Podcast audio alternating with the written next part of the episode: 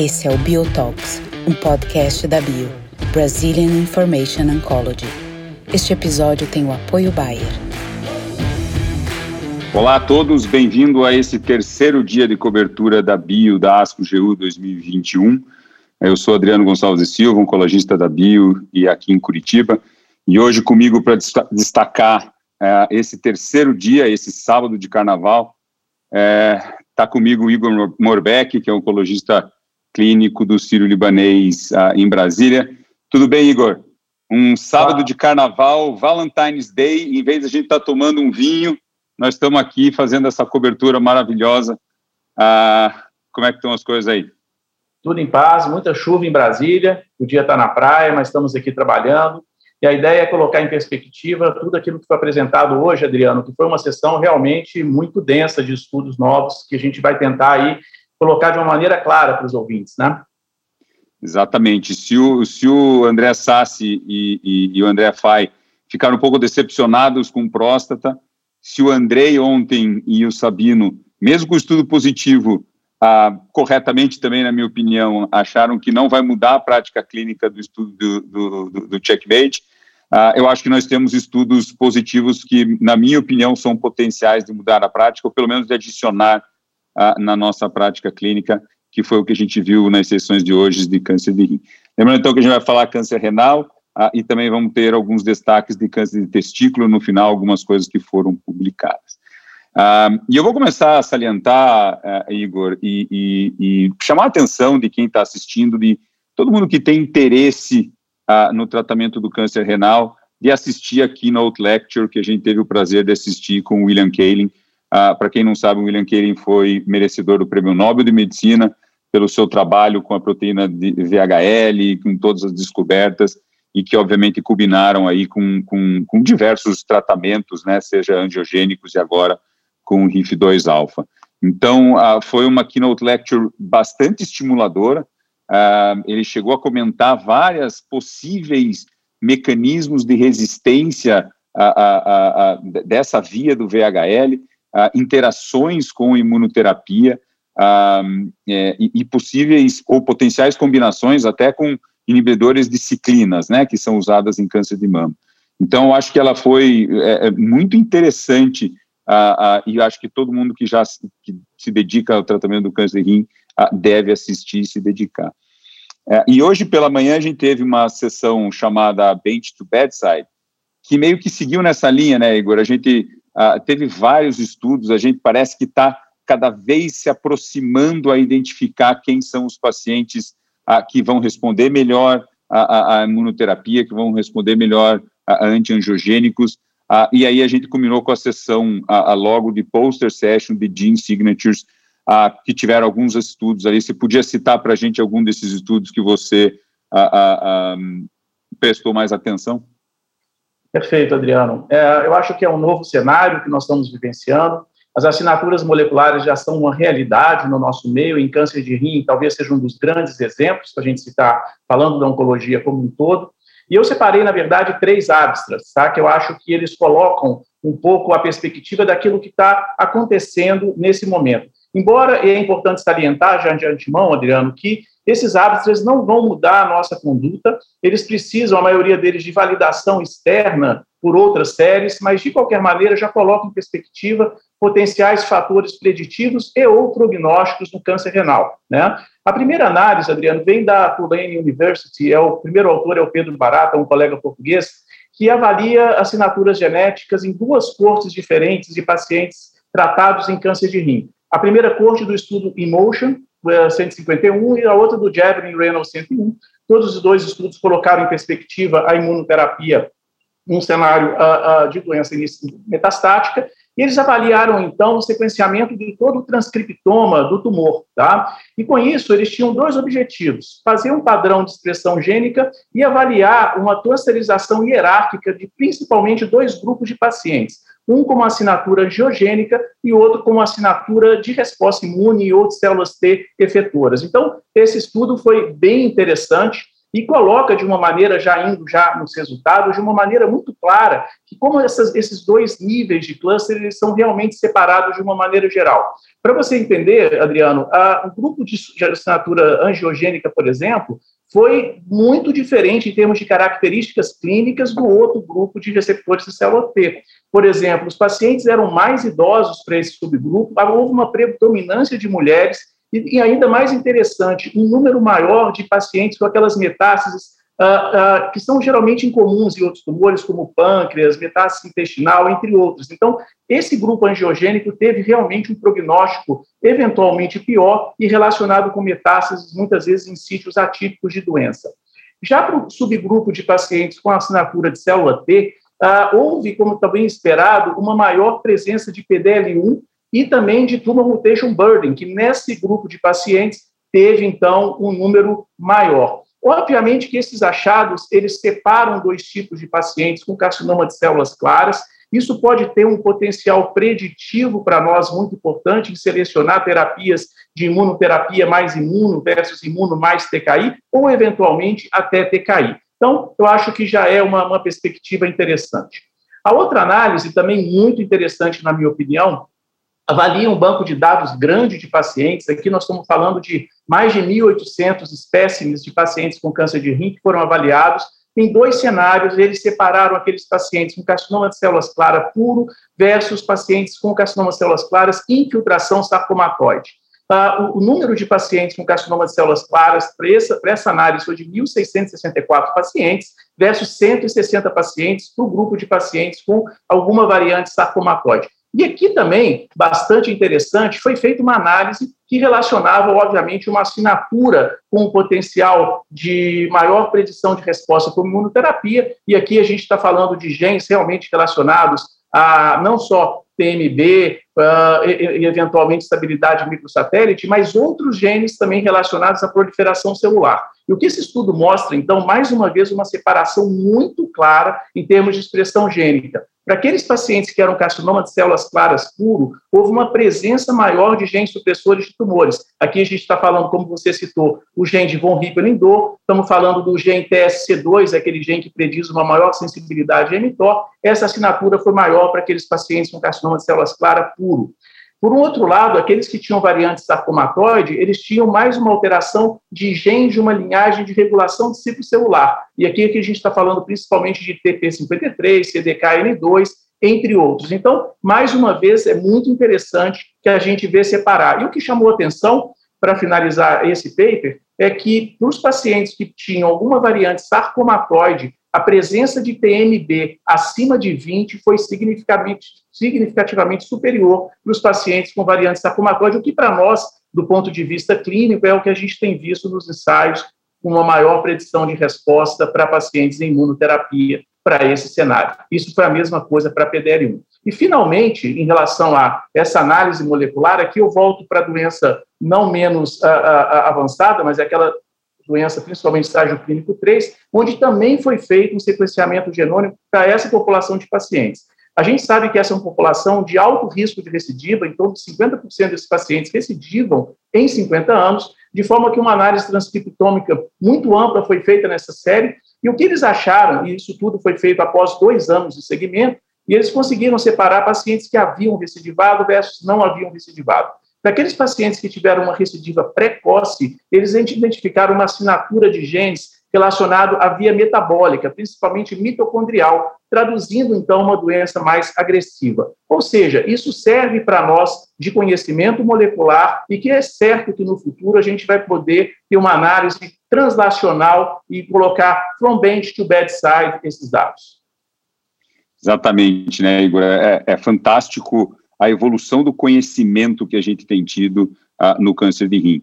E o que nos resta agora é esperar os próximos estudos, que a gente imagina que vão ter grupos que vão fazer combinação só com IO-IO e combinações de IO-VGF, eventualmente comparativos, né?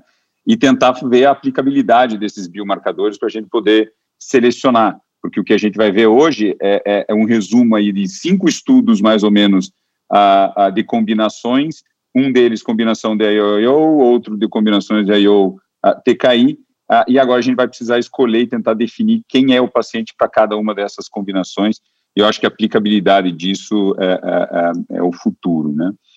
Uh, eu queria salientar só rapidamente, Igor, na sessão, nessa sessão Bench to Bedside, é, tem uma aula extremamente útil, acho que na prática clínica, que foi uma aula dada ah, pelo pessoal da radiologia, mostrando o consenso da radiologia e da nefrologia na utilização de ressonância e tomografia. Esse consenso foi publicado agora, em 2021. Então, eu acho que todos que cuidam desses pacientes, no dia a dia a gente sempre tem essas dúvidas, sempre tem o paciente preocupado se ele pode fazer contraste, se ele não pode fazer contraste, que tipo de contraste. E eu acho que esse consenso ele vem para nos ajudar muito nessa prática, para nos embasar ah, em como fazer. E nessa mesma sessão você comentou comigo, tinha um estudo interessante sobre morbimortalidade a, a, das nefrectomias citoredutoras, né, Igor? O que, que você achou desse estudo? É, exatamente. Eu acho que esse estudo é bastante interessante porque ele coloca em perspectiva uma discussão que ainda está em aberta, né? Desde os dados do estudo Carmina, muita discussão tem sido feita se a gente deve operar de upfront ou não os pacientes, e essa seleção do, dos pacientes, é, de uma maneira geral, Adriano, permanece muito crítica. Né? A gente não sabe exatamente o tempo ótimo de cirurgia para esses pacientes, se esses pacientes devem receber tratamento sistêmico antes ou depois. E na nossa prática, o que a gente tem feito é discutir esses pacientes sempre em tumor boards de uma maneira geral. Né? Mas essa corte de pacientes, bastante interessante que você citou, é mais ou menos 937 pacientes que foram avaliados, em cinco instituições diferentes americanas, num tempo de segmento bastante longo, de 2005 a 2019. Mas é interessante que esses pacientes já pegaram diferentes gerações de tratamento em câncer de rim. Né? 2005 a gente lembra do lançamento do sunitinib, de lá para cá uma cascata de, de novos tratamentos vem acontecendo a cada ano. Né? É, mas o que eles colocaram em perspectiva de uma maneira geral é avaliar, avaliar exatamente se os pacientes têm risco maior de serem operados para uma doença avançada. E eles fizeram uma comparação de pacientes que haviam recebido tratamento prévio versus sem tratamento prévio. Então, eu vou colocar alguns dados uh, uh, do que essa corte de, de, de estudo de pacientes mostrou. A idade mediana dos pacientes foi na ordem de 61 anos, uh, e esses pacientes, de uma maneira geral, tiveram, obviamente, como era doença avançada, a presença de trombo. E a presença de trombo estava presente em quase metade desses pacientes. E, curiosamente, esse foi um fator que complicou um pouco mais. Para aqueles pacientes, então, que fizeram uma trombectomia associada à nefrectomia citoredutora, eles tiveram um índice de complicação maior em análise multivariada. Outros fatores não mostraram absolutamente nada, ou seja, se comparando aqueles que receberam tratamento prévio versus não receberam, não teve maior, por exemplo, tempo de, de internação, uh, risco de complicações para precisar voltar no hospital de uma maneira geral, e a morbimortalidade, na verdade, desse estudo, ou a mortalidade perioperatória, foi de 1,3%, bastante baixa, então que ele avaliou até 30 dias. Ou seja, é, aparentemente, a gente tratar os pacientes antes e levar para a cirurgia depois, a gente não expõe esses pacientes em maior risco. E nessa análise, só para poder aí colocar, então, de maneira resumida, apenas os pacientes que faziam cirurgias muito extensas com trombectomia tiveram um índice de complicação maior. É, isso nos traz uma segurança, porque particularmente é uma coisa que eu tenho feito muito, eu tenho começado é, é, mais ou menos como o time, né, a gente tem começado o tratamento sistêmico e depois reavaliado a necessidade de, de, de pequenos tratamentos locais de, direcionados, né.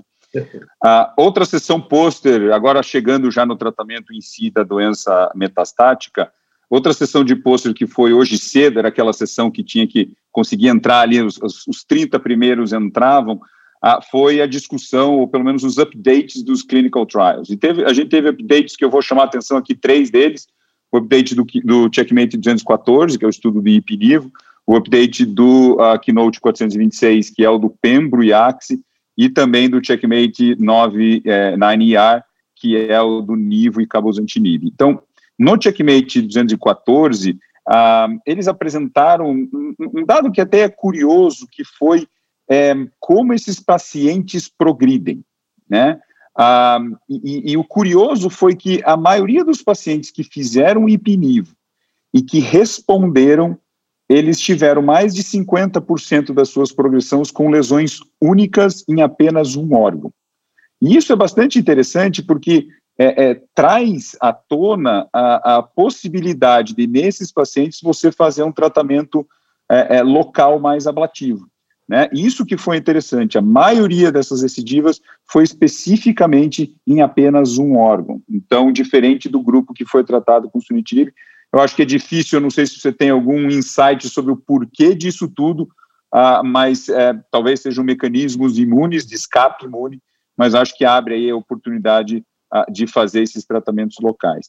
Uh, e uma coisa que foi demonstrada ah, e também não é só no grupo do hipnível, mas também no grupo do supente, é que muitos pacientes recidivaram em sistema nervoso central com doença sistêmica controlada.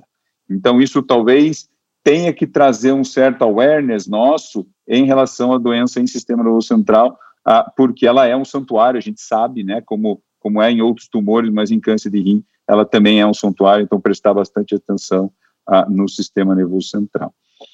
A, atualização do Keynote 426, que é de Pembro e Axi, foi a atualização dos pacientes que chegaram a dois anos de tratamento. Lembrando que o protocolo randomizava Pembro e Axi, e o Pembro você deveria parar com dois anos, e o Axitinib, a escolha do médico e do paciente poderia continuar o Axitinib.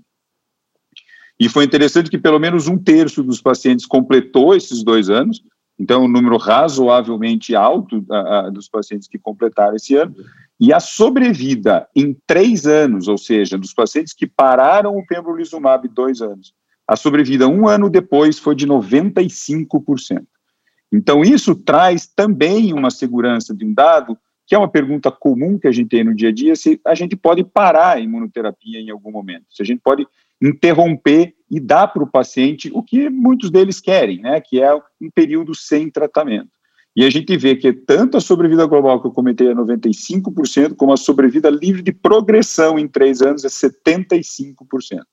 Então, a gente consegue manter um controle de doença a longo prazo, mesmo interrompendo a, a, a imunoterapia. E o mais curioso, que eles fizeram uma análise a, a multivariada para tentar identificar quem são os pacientes que conseguem completar dois anos, e eles identificaram é, quatro grupos. Um é o pacientes jovens, pacientes abaixo de 65 anos, paciente com a, a risco favorável ou intermediário, é, pacientes com boa performance, que é imaginável, e talvez o curioso é que pacientes com histologia sarcomatoide eram os que é, é chegaram nesses dois anos. E eu achei bastante curioso, a, a, porque geralmente os sarcomatoides, a gente já vai ver a atualização do, do Checkmate 9R, geralmente são pacientes de mau prognóstico, né? Então a gente não espera que eles completem dois anos, mas nessa análise eles chegaram a ver.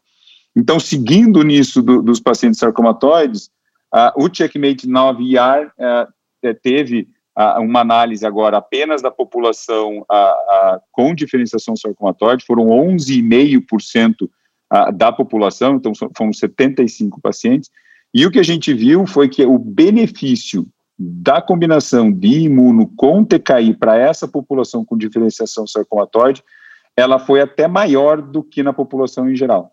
O que a gente viu é que a gente conseguiu manter a taxa de resposta em cerca de 56% e aumentar o benefício em relação ao sunitinib com hazard ratio de 0,39 para PFS, ou seja, comprovando a eficácia dessa combinação. A gente tem dados já, se a gente for botar em perspectiva, a gente tem dados de hipnivo na população com, com, com doença sarcomatoide, a gente tem os dados até do Invigo, do, do, do Emotion, né, do ateso com a, a bevacizumab, para a população com diferenciação sarcomatoide, agora a gente tem da combinação de novolumab e cabozantinib. O que, que você achou desses dados, Igor? Alguma coisa que você acha que vai mudar na tua prática desses pacientes sarcomatoides?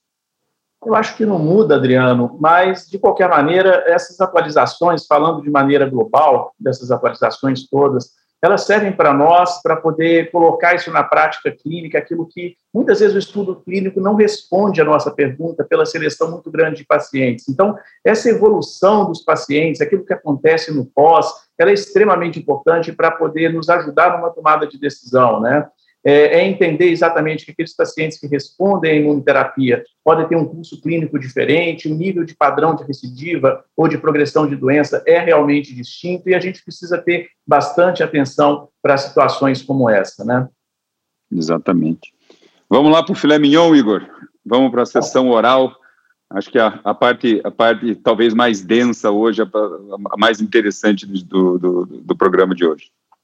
Ah, sem dúvida, Adriano. Ah, nós tivemos hoje a sessão oral de câncer de rim, ah, em linha aquilo que já vem sido apresentado nos últimos anos na ASCO-GU, rim não tem decepcionado, né? É, eu acho que, baseado principalmente naquele spoiler que nós demos há dias atrás, quando a gente olhou os abstracts e viu exatamente aquilo que era relevante, a gente não errou em considerar pelo menos esses dois estudos que eu vou falar aqui na sequência, mais o potencial estudo que você vai falar do inibidor de RIF, é, com os estudos mais promissores é, é, no cenário de câncer de rim, né? É, e com estudos que mudam a nossa prática clínica, que eu acho que é o mais importante de ser dito, né? Bom, eu vou começar falando do estudo do SWOG. O SWOG 1500 é um estudo que foi apresentado pelo Sumanta Paul, é, é, um estudo que coloca em perspectiva, embora seja um fase 2 randomizado, um estudo bastante interessante, que pela primeira vez consegue olhar para aquela população de pacientes, embora seja de histologia rara, 15% dos pacientes de câncer de rim são tumores papilíferos, né, independente se tipo 1 ou tipo 2. E é a primeira vez que um estudo realmente consegue ser concluído nesse cenário. Né? Então, de uma maneira geral, uh, o braço controle desse estudo utilizou o sunitinib, que era a principal evidência que a gente tinha, baseado em fase 2 pequenos e com um tempo de benefício livre de progressão na ordem de 6 a 8 meses, no melhor dos cenários. Né? Bom, esse estudo, então, tem quatro braços, Adriano, todos numa randomização um para um, para um, para um, tendo o SUNY, então, como braço controle e colocando drogas uh, em perspectiva, tá? Eu vou colocar o cabozantinib em primeiro lugar, crisotinib e savolitinib. O objetivo primário desse estudo foi avaliar a sobrevida livre de progressão e que teve também como objetivo secundário sobrevida global, taxa de resposta, avaliação de eventos adversos e outras análises exploratórias, tá? E esse é um estudo positivo, tá? Esse estudo que atingiu seu objetivo pré-especificado, colocando o cabozantinib em superioridade às demais drogas. Isso realmente é bastante relevante, porque é a primeira vez que a gente vê uma droga superior a outra nesse cenário específico de pacientes carcinoma papilífero. Né? Uh, o hazard ratio de benefício aqui foi de 0,6 em comparação ao sunitinib, levando então uma redução do risco de progressão na ordem de 40%, favorecendo o cabozantinib, que é uma droga inibidora de tirosina quinase de última geração, multi-alvos, mas que também inibe o MET, né? Super importante. A análise de sobrevida global, talvez um pouco prematura, ainda não mostrou um ganho significativo desses quatro braços, então a gente não consegue falar muita coisa, mas não houve absolutamente nada. E aqui a gente fala um pouquinho sobre a toxicidade, né? Para todos aqueles que já usaram cabozantinib, sabe que essa não é uma droga fácil, definitivamente, né? O índice de redução de doses é relativamente alto na prática clínica com cabozantinib, né? E aqui nesse estudo, realmente, a toxicidade grau 3 e 4 ela foi de 74%, bastante elevada, é, em comparação a 68% com sunitinib, 37 para crisotinib, 39 para o savolitinib, né? E quando a gente olha para aqueles efeitos colaterais mais comuns, de fato, fadiga, diarreia, náusea, hipertensão, anorexia, síndrome pé, mucosite é aquilo que mais geralmente afeta esses pacientes, necessitando muitas vezes ou interrupção temporária e muitas vezes é, redução de dose, né? Bom, então esse é um estudo que muda a nossa prática nesse momento, e eu acho bem interessante. Não sei se você quer comentar alguma coisa antes de eu passar, talvez, para a grande estrela dessa ASCO-GU, né? É, eu, eu concordo com, com, com, a tua análise do SWOG. Eu tenho dois ou três pontos que eu ainda é, é, ficou um pouco, não me incomodando, mas de dúvida em relação ao SWOG, né? Um é a gente comprovou que sunitinib, apesar de ser o nosso tratamento de escolha até os dias de hoje, a taxa de resposta para papilífero é extremamente baixa, né? Então, um estudo deu uma taxa de resposta de 4%, e se a gente for ver o estudo é, é, Savior, né, o Savoy, que é o estudo que foi publicado no ano passado, na comparação do sunitinib com o savolitinib, lá a taxa de resposta foi 7%. Então, confirmando que as taxas de resposta sunitinib é baixa. E a taxa de resposta ao cabozantinib foi 23%. O que me ficou um pouco me incomodou um pouco é que no Savoie, uh, o savolitinib performou até melhor, né? Teve uma taxa de uma sobrevida livre de progressão aí de sete meses, teve uma taxa de resposta de 27%, e apesar da taxa de resposta no SWOG do savolitinib ter sido alta, uh, ele foi dado como fútil naquela análise interina ah, logo depois, então foi excluído. Ah, e o terceiro ponto é a questão, eles fizeram uma divisão em relação à histologia, e isso eu acho interessante, porque eles tentaram diferenciar o benefício para o papilífero tipo 1 e o papilífero tipo 2, e parece que o benefício, embora seja um pouco melhor para o cabozantinib no papilífero tipo 1, ele também é grande no papilífero tipo ah, 2. Né? Então, acho que isso é bastante interessante. Na prática clínica, a gente sempre tem dúvida, ah, o tipo 1, o tipo 2, um é melhorzinho, um é piorzinho, qual que a gente trata. Então, acho que vale a pena. E a gente vai ter que esperar os dados da análise de MET, né? Porque eles não fizeram análise de MET, eventualmente eles vão fazer, não foi selecionado os pacientes com, com alterações de MET. Então, a gente vai, vai ver no futuro. Vai lá para o CLEAR, então, o grande estudo da ASCO-GU desse ano, na minha opinião.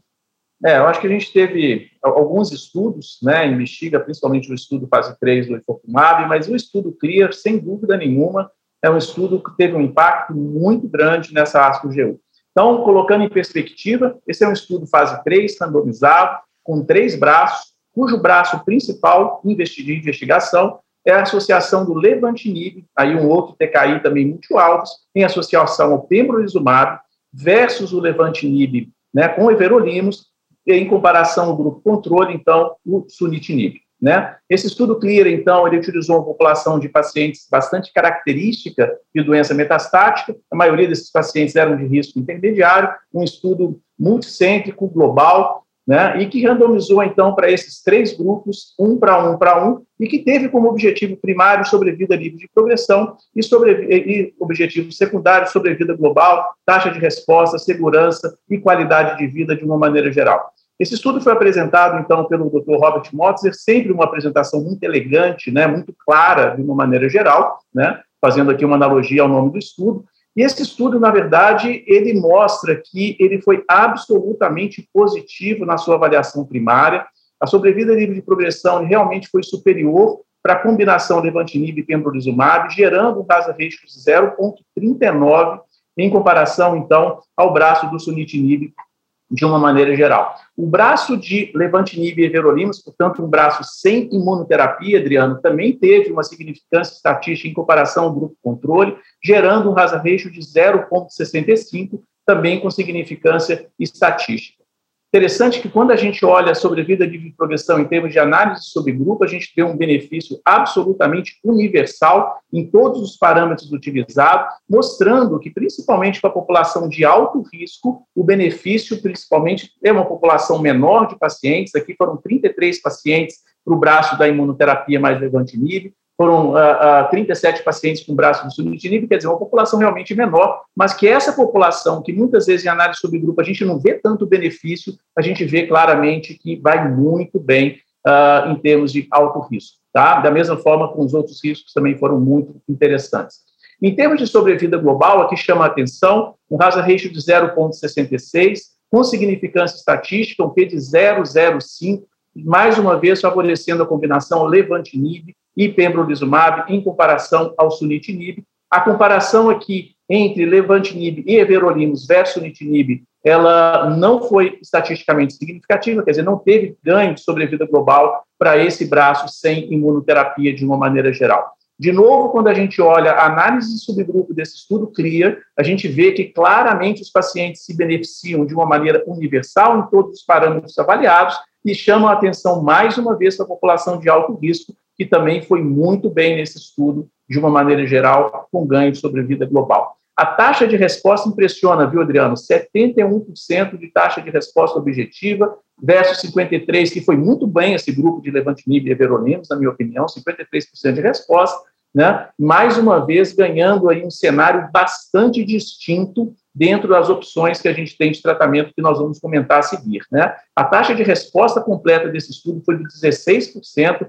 mais uma vez colocando numa perspectiva bastante otimista esses pacientes de uma maneira geral em termos de taxa de resposta. Né? Agora, a toxicidade ela existe. Né? Eu chamo a atenção para a dose do Levantinib, que foi de 20 miligramas, é, o braço de Levantinib e Verorimus foi usado a dose de 18 miligramas, então, quer dizer, esse incremento de dose pode ser que que leve a um pouquinho mais de efeito colateral. Esses efeitos foram principalmente para diarreia, hipertensão, mucosite, hipotireoidismo, aí principalmente tendo aquele efeito imunomediado do pembrolizumab. A fadiga também ela foi é, é, relevante, 32% dos pacientes tiveram fadiga do tipo grau 1 e 2, mas um número bem pequeno de 3% teve fadiga grau 3 e 4. Ou seja, existe sim uma toxicidade inerente a isso, e resta saber se uma redução eventual de doses vai impactar de uma maneira geral em termos de eficácia, né?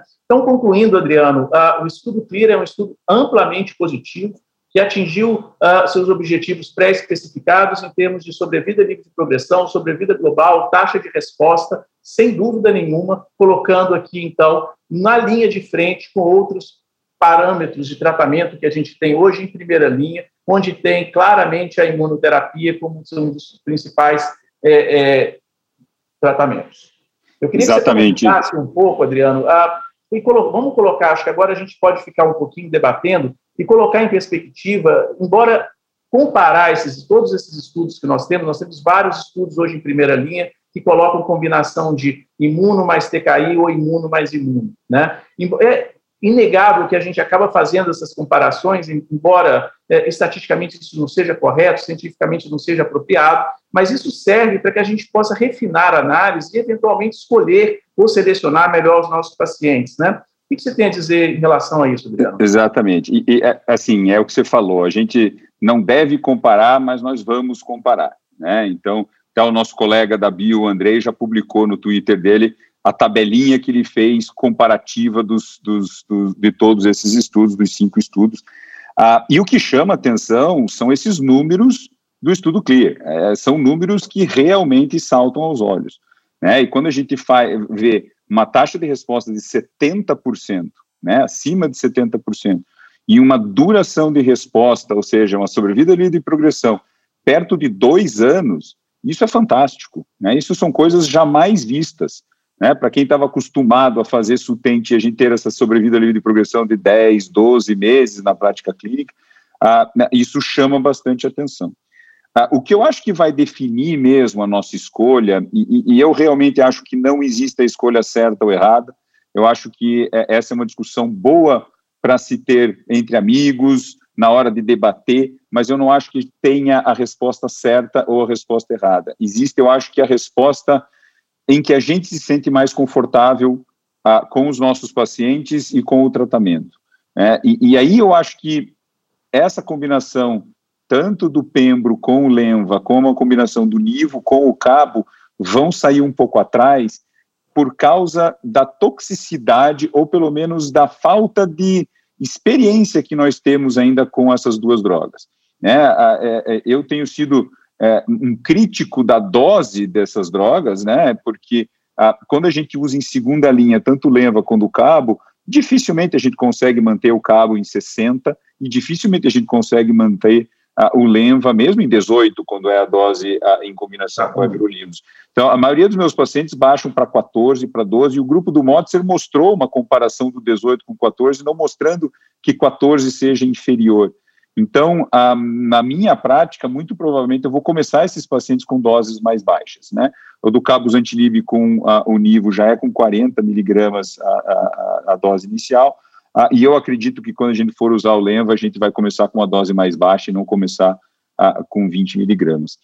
Ah, claro que o manejo da imunoterapia com ipiniva a gente já está muito mais acostumado, a gente já está com menos medo de dar corticoide para esses pacientes, a gente já está com mais vivência de manejar esses efeitos imunomediados e talvez o ipinivo saia um pouco na frente nessa escolha, até pela questão do sequenciamento, porque depois você vai sequenciar um TKI, depois você vai sequenciar um segundo TKI, e aquele grande argumento de que é a única oportunidade do paciente fazer uh, o ipilimumab, porque a gente não consegue fazer ipilimumab, a gente não tem estudos de ipilimumab uh, em segunda linha. Eu acho que o grande estudo, que acho que é o próximo estudo dessa leva de estudos de primeira linha, é o estudo COSMIC, né, que é o estudo que vai, que, que, que, que vai talvez responder o papel do ipilimumab nesse cenário em combinação com o, o cabozantinib. mas eu acho que é um estudo que, se talvez não mude 100% a minha prática, ele vai, ele, ele adicionou uma opção na minha prática clínica para eu ver um paciente semana que vem no consultório, com certeza.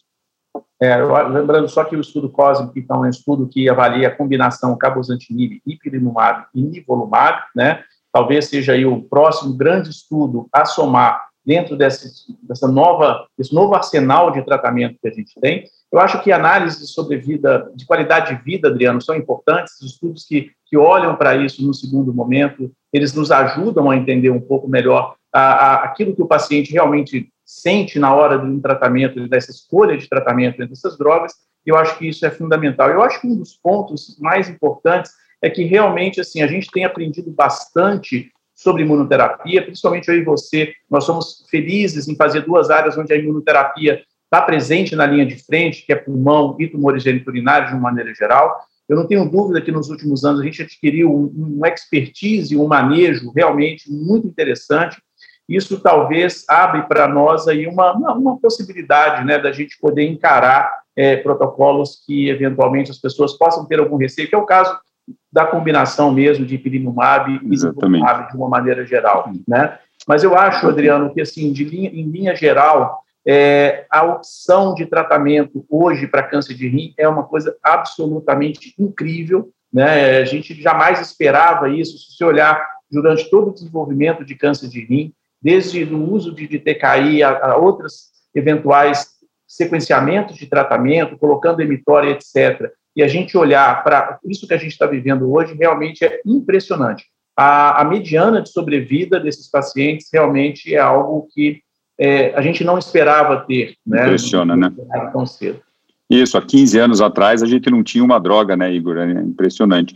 E, e, só para terminar esse assunto, tem um pôster que foi apresentado agora no finalzinho da tarde, uh, do grupo do, do Daniel Heng, da, do, do IMDC, uh, ah, mostrando uma análise retrospectiva de quase, se não me engano, eram mil pacientes, os últimos mil pacientes tratados com primeira linha de câncer de rim, onde a maioria foi tratado com ipinivo, ah, alguns pacientes foram tratados com combinação de TKI, ah, e os dados que eles demonstram, tanto como taxa de resposta, PFS, sobrevida global, batem 100% com todos os dados que a gente tem desses estudos. Né? Então, tendo uma taxa de resposta um pouco maior para a combinação de TKI, ah, mas um, um, um, rabo da curva de sobrevida um pouco mais longo para o ipinivo. Então, acho que isso é interessante porque é um estudo de real world que a gente tem, tem para analisar.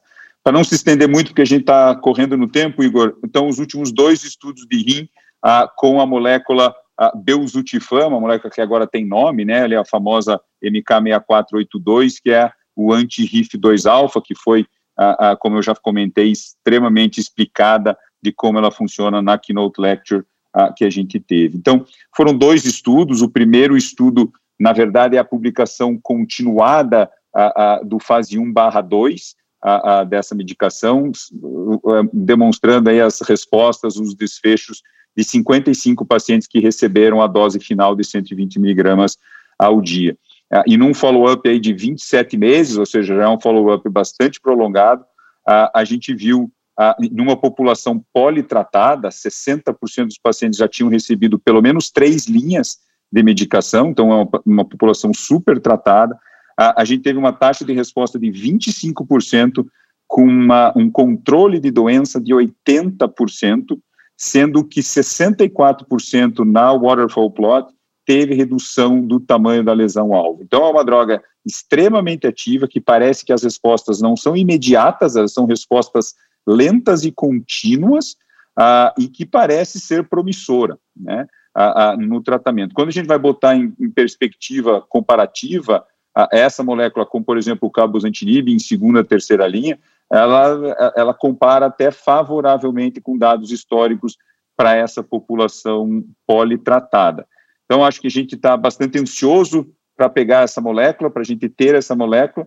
Eu ainda acho que não é, é, é mudança de prática, mas lembrando que a gente tem no Brasil, e, e daí eu convido todos a procurar uh, um centro perto da sua cidade, a gente tem o um estudo uh, 005, né, que é o estudo do uh, randomizado contra everolimus em terceira ou quarta linha, tem alguns critérios, uh, esse estudo está aberto no Brasil, a gente sabe que a, a, a, o Fábio Schutz tem aberto, ele que tem randomizado bastante os pacientes lá na Beneficência Portuguesa e vários outros centros pelo Brasil ah, também tem esse estudo. Acho que é uma oportunidade grande dos pacientes começarem a ser expostos a essa medicação.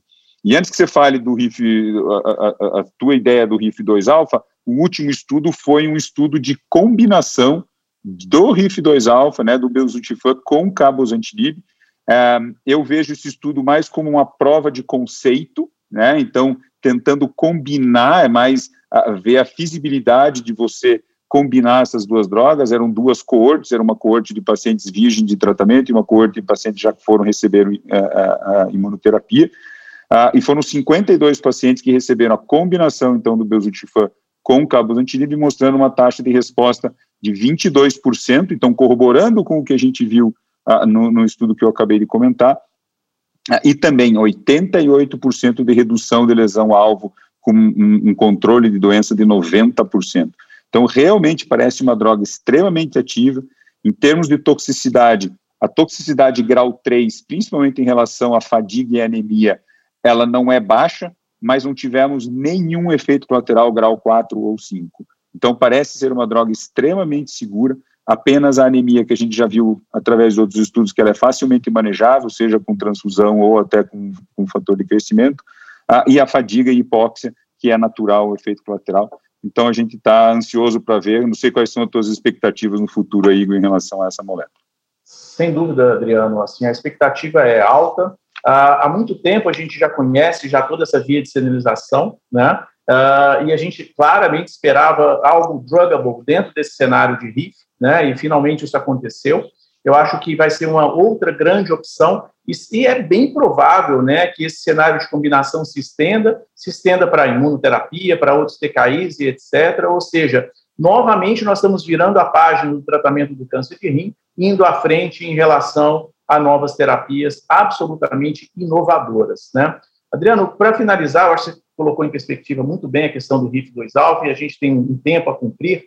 Uh, eu vou só para finalizar falar também de uma, uma sessão que é a Abstract Session, que é o estudo TIVO 3. Né? O estudo TIVO 3, que tem o primeiro autor, o Brian Rainey, e ele coloca em perspectiva uma população agora de pacientes politratados. Tá? Vamos mudar de cenário, e esse é um cenário que na prática a gente vê. Muitas vezes a gente fica na dúvida o que fazer na terceira linha de tratamento, se tem algo a ser feito para esses pacientes. Né? O TIV3 exatamente olha para essa população de pacientes que falharam a duas ou três linhas prévias de tratamento. Né? O objetivo primário foi avaliar a sobrevida livre de progressão e tiveram pacientes, a corte de pacientes, na verdade, são pacientes que foram tratados previamente com axitinib, né? E o braço comparador foi o sorafenib.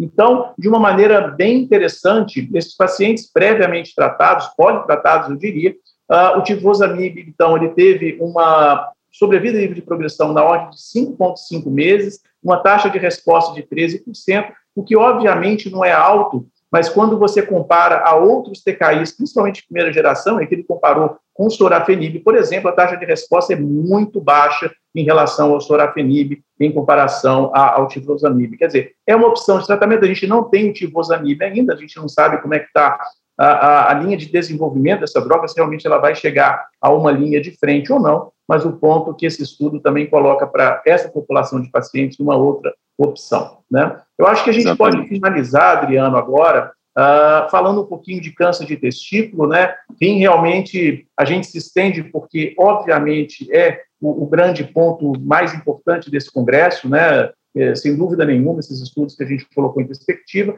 mas a gente tem dois estudos principais para falar de rim, que a gente, de, de, testículo, que a gente selecionou. Você quer falar do estudo TRIST? O que, que você achou dele, Adriano?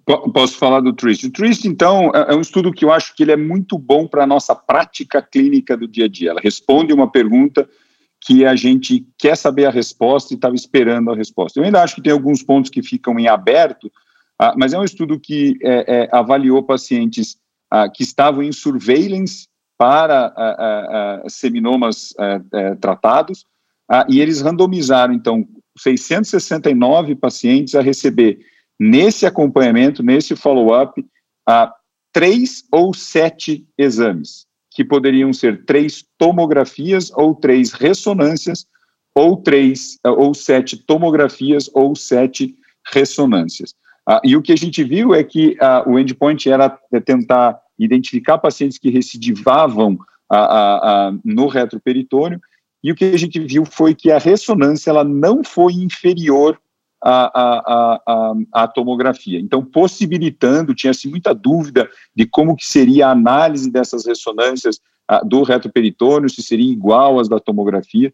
Então, a ressonância ela não foi inferior. A gente teve, desses 669 pacientes, apenas 10 recidivas a, a, em estadio 2C ou mais, né? Então, um, um número de recidiva extremamente baixo a, e uma sobrevida global de toda a população de 99%, a, a, que é o que mostra. As minhas dúvidas em relação a esse estudo, Igor, outra coisa que o estudo mostrou é que o, o, três exames talvez não sejam pior do que sete exames. Então, a dúvida que ficou comigo é a gente está preocupado com a irradiação, então vamos fazer ressonância. Mas se a gente pode fazer três exames, então talvez três tomografias sejam o suficiente. Daí vem a questão de custo-benefício, né? A ressonância, obviamente, é muito mais cara para um país como o nosso. Ah, então, ah, o que mostra para mim desse estudo é que a gente pode fazer menos exames, a gente pode fazer ressonância e a gente pode limitar esses exames até três anos, porque a recidiva depois de três anos desses pacientes é bastante rara. É, em perspectiva para o futuro, e tiveram alguns pôsteres que eu não vou comentar, vai ser a, a utilização dos microRNAs, né, que são a, os, os, marcadores talvez mais sensíveis de presença de doença, e como que esses marcadores vão entrar nesse segmento desses pacientes. Talvez a gente nem precise fazer tomografia desses pacientes mais. Excelente, Adriano. Ah, e o último estudo que eu acho que a gente coloca aqui para discussão é um estudo chamado SEMS. E esse é um estudo prospectivo, multi-institucional, embora de fase 2, que avalia o papel da cirurgia no seminoma metastático, no seminoma estágio clínico 2, tá? A gente sabe que, classicamente, a quimio e a radioterapia são um padrão de tratamento para esses pacientes, né? É, embora a gente saiba que existam também toxicidades a longo prazo, né? Para aqueles pacientes tratados com quimio e ou radioterapia, né? E esse estudo, então, coloca a análise do papel eventual da, da, da dissecção linfonodal do reto peritônio, né?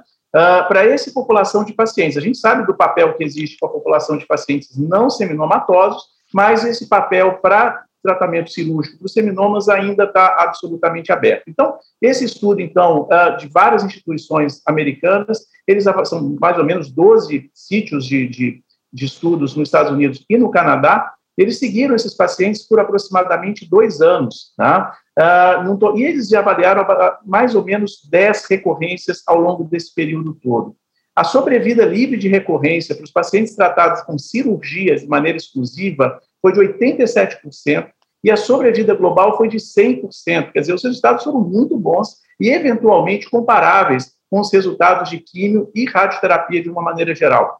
O índice de complicações de pacientes que foram tratados com a linfadenectomia retroperitoneal foi na ordem de 13% a um ano, o que foi considerado também dentro do esperado de uma maneira geral. E esse estudo, segundo as conclusões do, dos autores, obviamente, coloca eventualmente como opção de tratamento a linfadenectomia retroperitoneal como uma possibilidade de tratamento para esses pacientes. Na minha opinião, eu acho que a gente precisa reproduzir esses dados de um, estudos maiores, eventualmente até comparativos de uma maneira geral. Mas, sem é, dúvida, que foram sessões muito interessantes, viu, Adriano? Isso aí, é, esse estudo SEMS, eu acho que é interessante porque ele valida uh, pelo menos um papel da cirurgia para pacientes que tenham contraindicações. Esses dias mesmo eu atendi um paciente sindrômico que não poderia fazer quimioterapia. Eu acho que passa a ser uma opção para esses pacientes, sem dúvida. Agora, claro, foram pacientes bem selecionados, né, Igor? Era um ou dois linfonodos, menor do que 3 centímetros, então também não era qualquer seminoma estadio 2 que eles, que eles operaram. Não há dúvida, era um volume pequeno de doença. Exatamente. Mas acho que com isso a gente fecha essa sessão, né, Igor? Acho que vale a pena a gente convidar todos a, a se inscrever lá no site da Bio para o nosso evento do dia 27 de fevereiro, onde a gente vai discutir um pouco mais a fundo uh, com, com convidados internacionais. A gente vai ter convidados aí para discutir próstata, bexiga uh, e rim, né, Igor? Então, acho que vai ser bastante uh, proveitoso esse evento do dia 27. Sem dúvida, Adriano. E durante esses 40 minutos nossos de discussão, além do prazer de estar discutindo esses dados com você, eu fiquei tentando escolher qual vinho que está me dando água na boca para eu tomar daqui a pouco dessa adega. Tá, aqui nós temos uma sessão de Cabernet americana ali embaixo, vou escolher um deles e depois eu te mando a foto. Para lembrar de São Francisco. Isso aí. Então, um abraço, Igor. Ano que vem nós vamos estar em São Francisco, hein? Parece que também vai ser ali no meio de fevereiro, eles já anunciaram a data, acho que é de 13 a 17. Ah, vamos esperar que esteja tudo certo, todo mundo esteja seguro e a gente possa ir. Um abraço a todos e nos vemos dia 27, então. Um abraço, Igor. Abraço a todos.